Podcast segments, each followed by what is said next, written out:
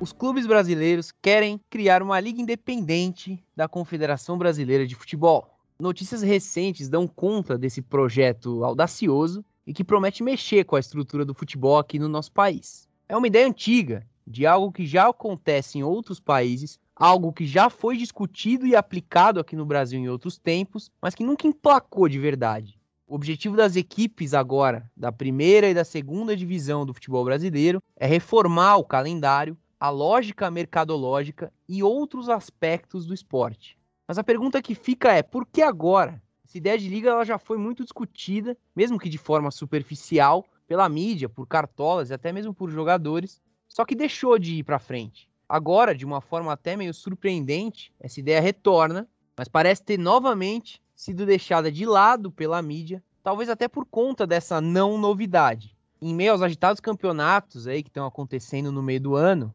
principalmente Eurocopa e Copa América, discutir os efeitos dessa liga se tornou secundário.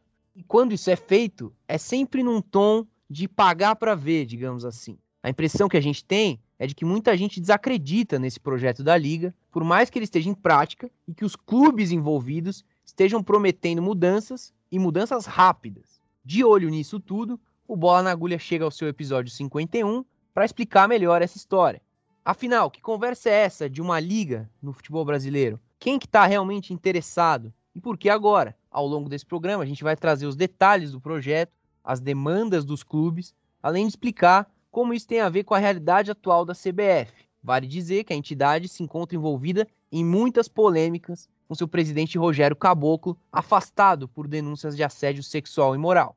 Por fim, a gente também quer fazer um panorama histórico, relembrando tentativas passadas e fracassadas, da criação e da estabilização de uma liga no Brasil, além da relação desse projeto de agora com o que já é feito em outros países pelo mundo.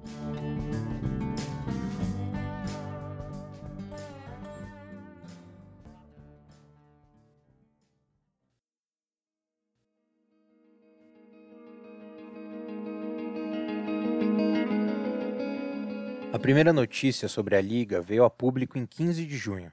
Sem muito alarde da imprensa, foi veiculado que 19 dos 20 times da primeira divisão do Brasileirão tinham se reunido para discutir a criação de uma liga independente.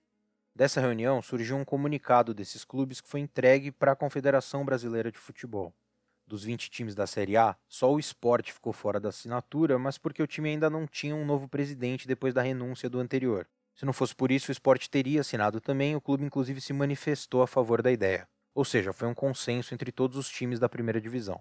A intenção é de que os 20 clubes da Série B também participem da criação dessa liga. Muitos concordam, mas existem alguns atritos ainda, principalmente envolvendo a divisão do dinheiro. Mas a gente já vai falar mais especificamente sobre a participação dos times da segunda divisão. Antes, vale só falar um pouco mais da proposta em si. O documento entregue ao presidente em exercício da CBF, Coronel Nunes, tem alguns pontos-chave. E aqui é só importante relembrar que o presidente eleito da entidade, Rogério Caboclo, foi afastado do cargo por denúncias de assédio moral e sexual. O período desse afastamento foi expandido pelo Conselho Fiscal da CBF por mais 60 dias, inclusive. Por enquanto, o Coronel Nunes está teoricamente no comando. A gente falou mais sobre isso no nosso episódio 49.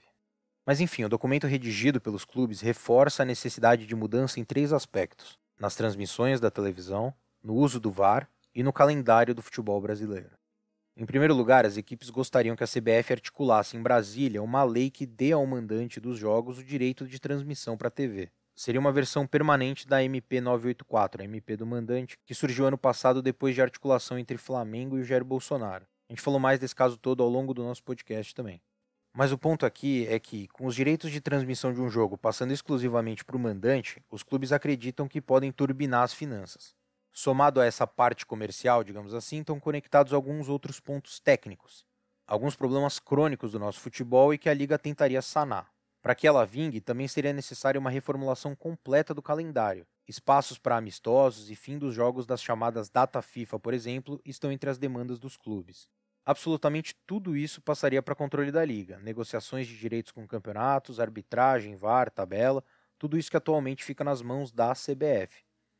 Apesar disso, os idealizadores da liga garantem que isso não é um abandono completo da Confederação Brasileira. E eles também fazem questão de dizer que não vai ter um cabeça por trás de tudo que vai mandar e desequilibrar o poder.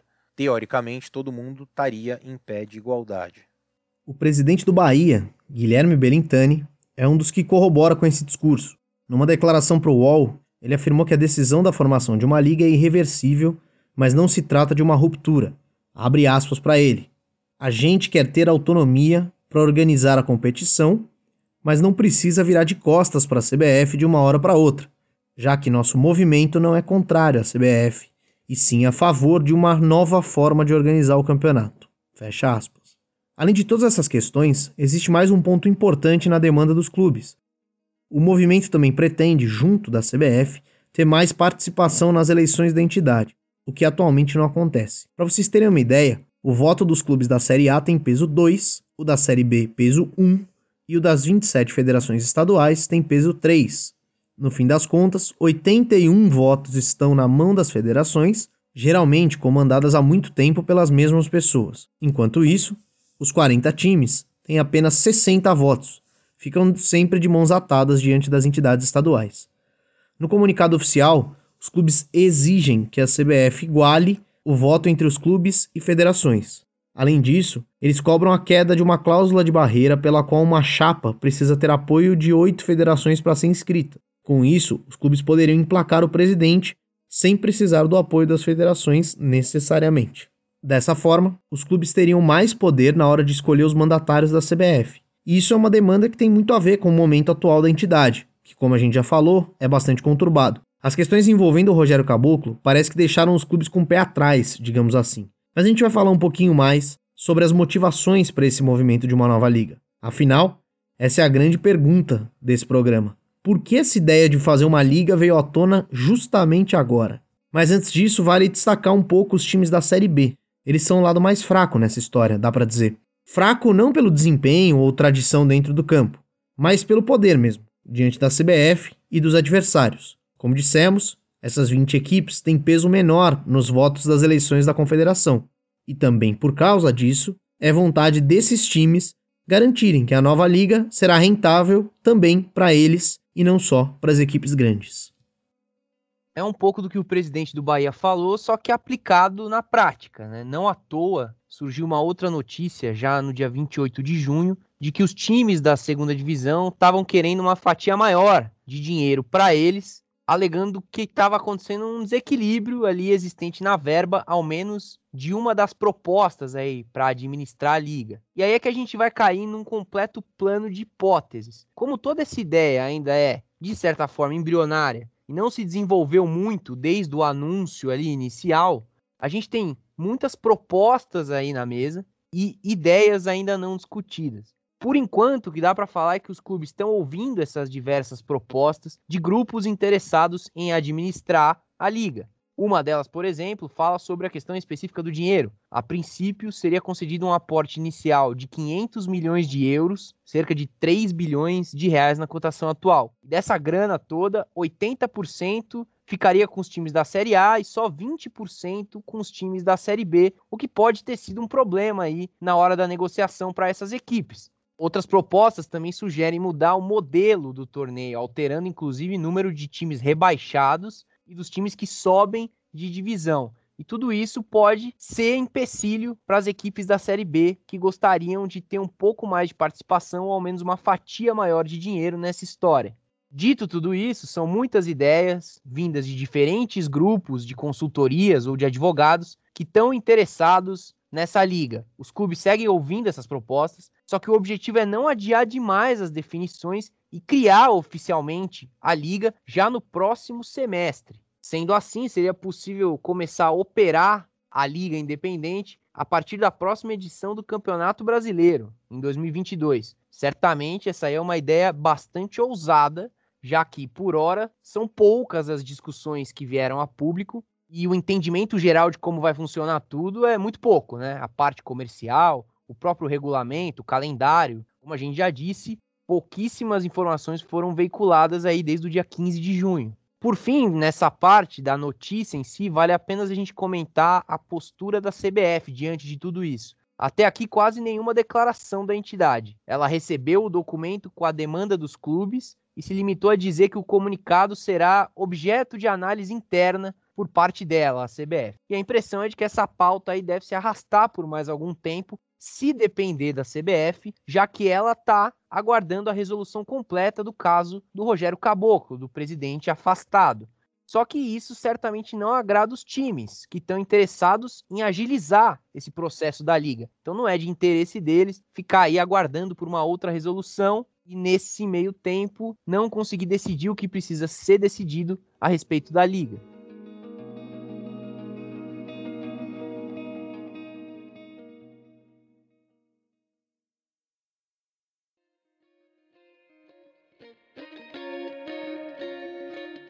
A criação de uma liga de clubes não é um assunto novo no futebol nacional. Estudiosos do esporte e membros da imprensa, em especial aqueles que cobrem o futebol internacional, gostam muito dessa discussão. Tratam a liga como se fosse a grande solução para as carências do futebol no Brasil. Solução esportiva, mas principalmente mercadológica. A inspiração para quem discute essa questão deveria ser a Inglaterra. Por lá, a Premier League movimenta bilhões e reúne muitos dos atletas mais importantes do mundo. Mas esse é um processo que, diferente daqui, né, vem desde os anos 90.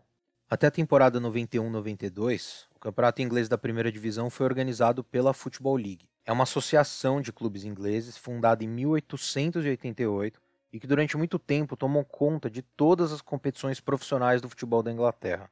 A exceção é a FA Cup, organizada pela Football Association, que é tipo a CBF de lá, só que com menos poder que a daqui. O futebol inglês viveu seu pior momento na segunda metade da década de 80. Em 1985, durante a final da Liga dos Campeões entre Liverpool e Juventus, torcedores do time inglês invadiram um setor do estádio onde tinha torcedores da Juventus e atacaram os rivais com barras de ferro e outras armas. A tragédia de Heysel, como ficou conhecida, teve 39 mortes e centenas de feridos. Em resposta, a UEFA baniu os times do país por cinco anos.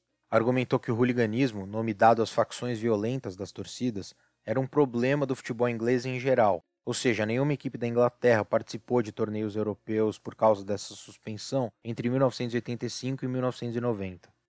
Em 89 ocorreu a tragédia de Hillsborough. Em um jogo entre Liverpool e Nottingham Forest, 96 torcedores do Liverpool morreram e 776 ficaram feridos. Na época, a reação da opinião pública, inclusive da primeira-ministra Margaret Thatcher, foi apontar esse episódio como mais um caso de hooliganismo. Acontece que isso não se comprovou, e hoje se sabe que o desastre aconteceu por causa da superlotação do estádio e erros das autoridades. Durante o desastre, por exemplo, a polícia tentou impedir e até agrediu torcedores que tentaram entrar no gramado, achando que eles queriam invadir o campo.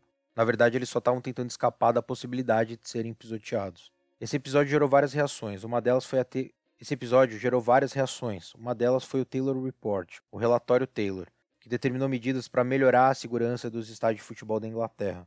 Todos passaram a ter cadeiras para impedir superlotação de torcedores em pé. Alambrados foram retirados para facilitar o escoamento em caso de emergência. Enfim, uma série de mudanças que envolveram também o Estado e a criação de uma polícia especializada para eventos esportivos. Na esteira disso, e vendo a valorização de outros campeonatos enquanto produto, em especial pelo aumento nas cifras dos contratos de televisão, os clubes da elite inglesa passaram a se movimentar. Em fevereiro de 92, os times da primeira divisão anunciaram a ruptura com a Football League e a criação da Premier League. A nova associação seria responsável pela organização da divisão máxima do futebol inglês. As divisões inferiores seguiriam sob comando da Football League. A primeira edição da Premier League teve 24 clubes e não teve patrocínio master. Da temporada 93-94 em diante, até 2015 e 2016, sempre houve uma empresa associada ao nome do campeonato.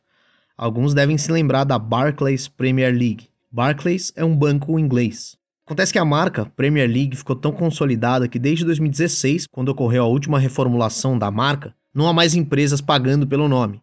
Isso porque a rentabilidade e os valores arrecadados por aquele que hoje é considerado o maior campeonato nacional do mundo são astronômicos. Para ter uma ideia, se pegarmos a temporada 17 18, que já faz 3 anos, a gente pode ver que só de contratos de TV com emissoras de fora da Inglaterra, a Premier League arrecadou 815,22 milhões de libras, os quais foram repartidos igualmente entre os 20 clubes da edição. Ou seja, cada clube recebeu só daí mais de 40 milhões de libras. Claro que existem outras questões que explicam isso.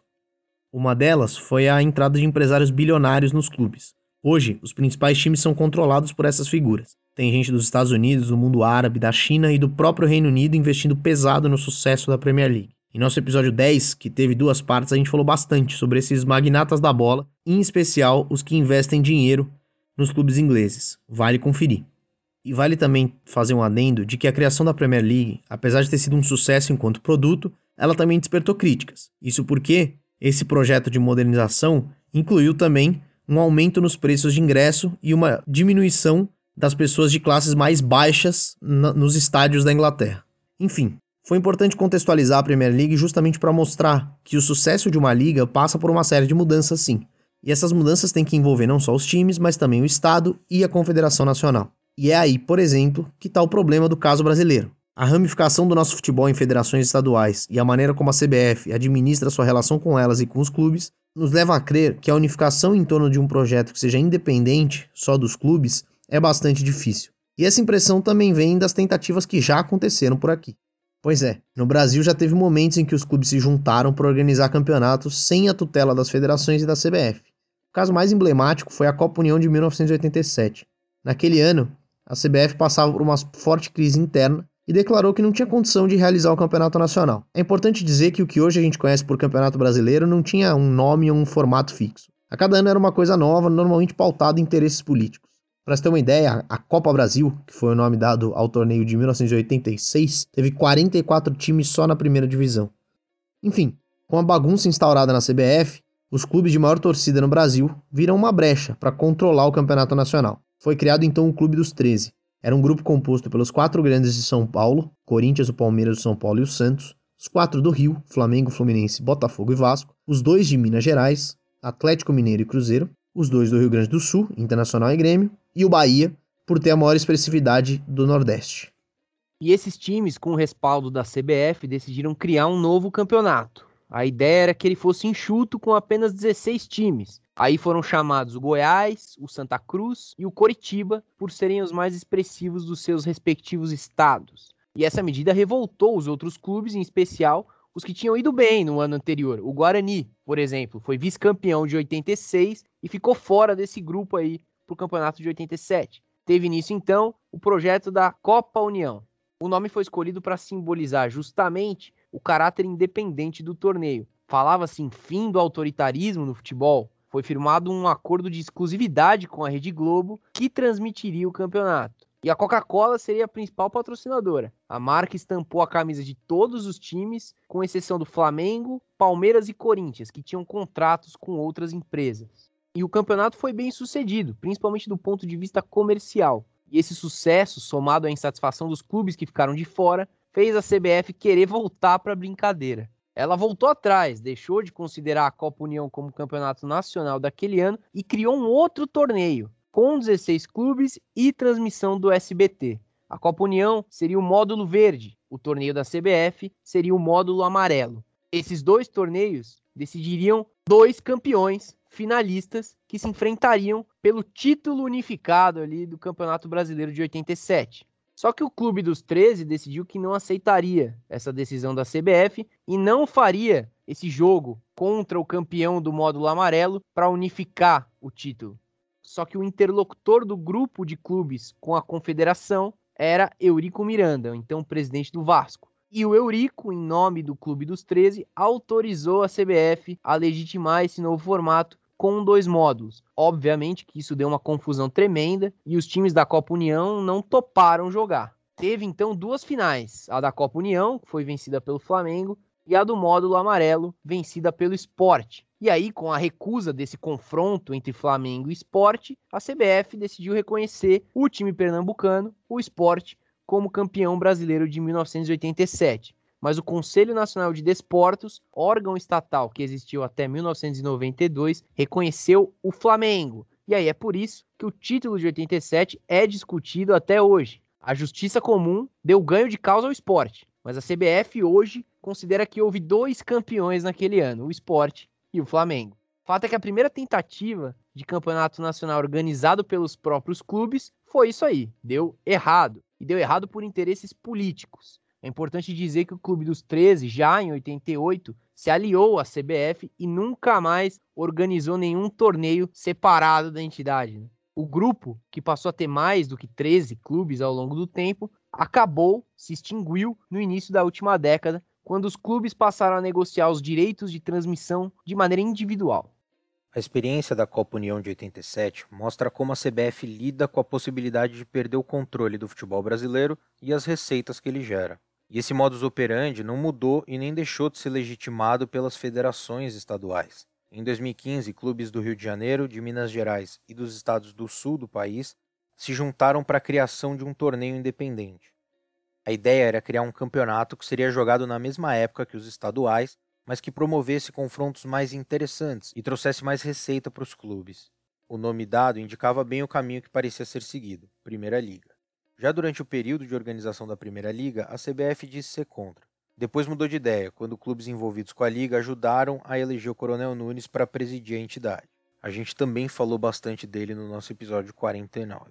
Na época, o ex-presidente do Atlético Mineiro e hoje prefeito de Belo Horizonte, Alexandre Calil, deixou a organização do torneio alegando sabotagem por parte da CBF e das federações. Outros dirigentes relacionados à liga também entraram e saíram da organização. Às vésperas do início, já em 2016, a CBF disse não autorizar o campeonato. Os clubes ignoraram e a Primeira Liga aconteceu com o Fluminense sendo campeão. Em 2017, o número de clubes aumentou para 16, e o calendário do futebol brasileiro foi modificado. Isso prejudicou a Primeira Liga. Houve um espaço de quatro meses entre a fase de grupos e o mata-mata. Naquele ano, o Atlético Paranaense e Curitiba haviam deixado a liga por se sentirem preteridos nas negociações de transmissão.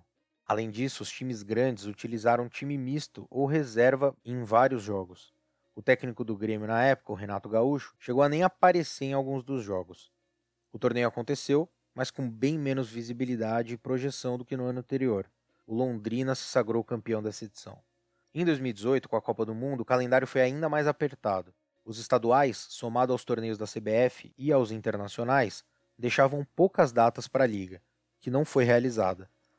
Havia intenção de retomar em 2019, mas isso não aconteceu e os clubes participantes encerraram o torneio oficialmente. A Primeira Liga foi mais confusa do que a Copa União, até por se tratar de um campeonato a mais no calendário e não um substituto de algum que já existia. Mas é também uma amostra de que CBF e federações não parecem dispostas a deixar de realizar os torneios. A postura dos clubes também pode ser questionada.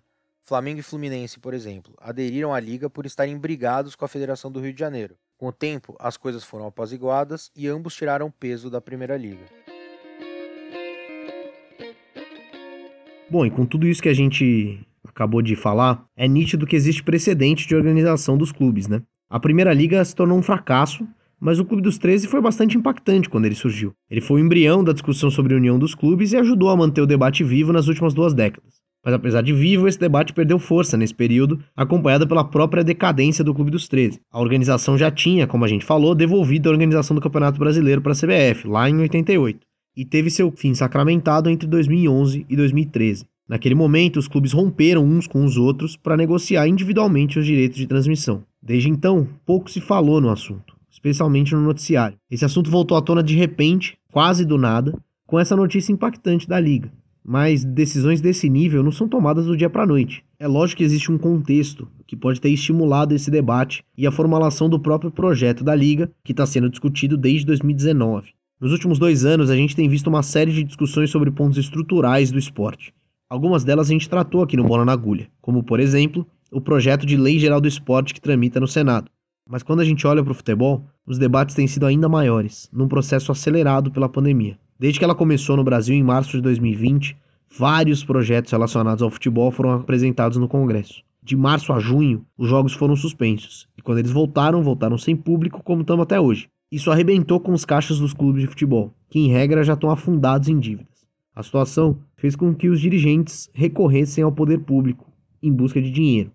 Nos últimos meses, a gente viu o projeto de lei para regulamentar o clube empresa no Brasil. A gente teve também a medida provisória que mudou os direitos de transmissão temporariamente, além das regras de patrocínio e do tempo mínimo de contrato entre os atletas. Vimos também representantes de clubes frequentando o Congresso e o gabinete do presidente Jair Bolsonaro. Ou seja, Existe todo um pano de fundo que potencializa essas discussões estruturais que envolvem a liga. Mas além do poder público, ainda tem a política interna do futebol, totalmente conturbada nos últimos anos.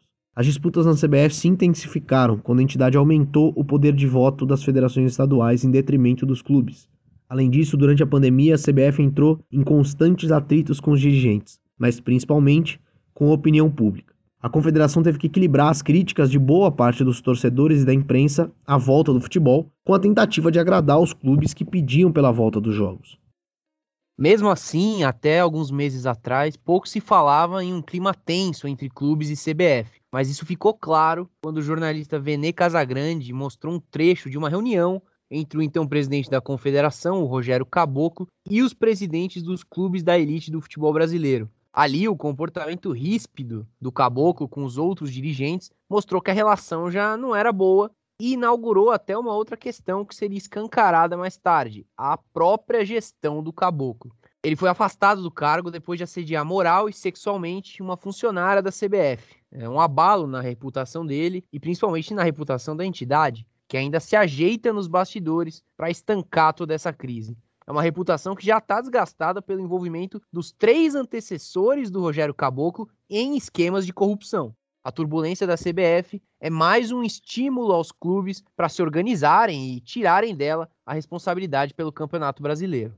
A formação da Liga dos Clubes passa por essa retirada do poder da confederação, não só porque entrega o protagonismo do torneio aos próprios times, mas porque mexeria nas relações de poder dentro da entidade. A gente já falou aqui e vale lembrar de novo, um dos tópicos dessa proposta é reequilibrar o poder do voto dos clubes, das federações estaduais também, além da questão do campeonato em si. Mas agora fica a expectativa sobre os próximos passos desse projeto ainda tem muitas pontas soltas, questões estruturais envolvendo a CBF e o grupo que vai gerir a liga, que ainda não foi definido, e também disputas financeiras entre os próprios clubes. Tudo isso ainda no plano das ideias, pouco foi divulgado para o público em geral, então ainda é difícil saber o que vai acontecer. O que a gente sabe é que os clubes têm em mente já poder colocar isso em prática a partir nesse do cenário, ano que vem. qualquer previsão mais assertiva nesse momento é mera especulação os clubes precisam chegar num denominador comum, o que pode não ser feito, já que existem discrepâncias muito grandes entre eles na arrecadação, principalmente com o dinheiro da televisão.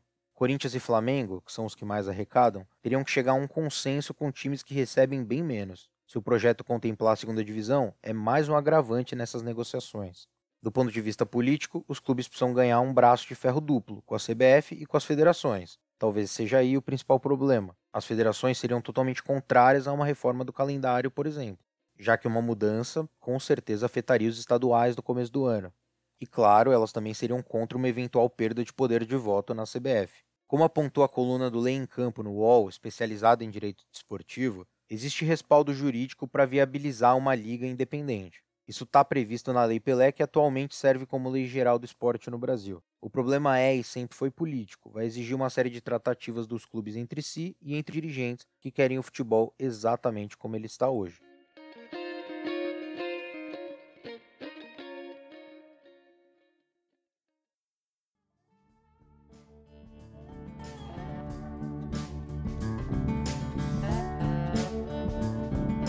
Mas por hoje tá bom. Já falamos bastante, programa hoje longo, com informações relevantes do esporte brasileiro, do futebol brasileiro. Mas já tá bom, eu me despeço, fico por aqui. É, agradeço ao Álvaro pela presença e agradeço ao Guilherme, para quem eu passo a palavra.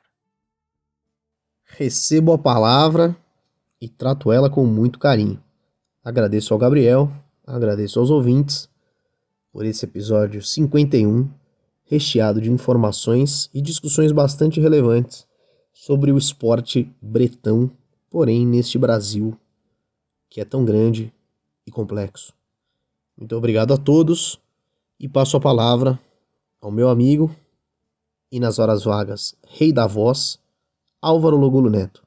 Muito obrigado pela palavra, Guilherme, Gabriel. Um prazer estar aqui novamente com vocês, com o nosso amigo ouvinte ou a nossa amiga ouvinte, não importa todos fazem parte de uma mesma tropa, de uma mesma patrulha que está aí com a gente. Eu espero que não tenham nos abandonado. Bola na agulha está de volta e a gente vai continuar nessa caminhada aí. Você pode ajudar a gente seguindo o nosso perfil, o Bola na Agulha, com um a só entre o N e o G, em qualquer rede social que você quiser aí, no Twitter, no Instagram, no Facebook, no YouTube também você vai encontrar o nosso canal. Só não tem no TikTok e aparentemente nunca terá. Dito isso, passo a palavra de volta para o Gabriel, para ele fazer aí o último apelo que a gente sempre faz nesse glorioso programa, E não se esqueçam, semana que vem tem mais.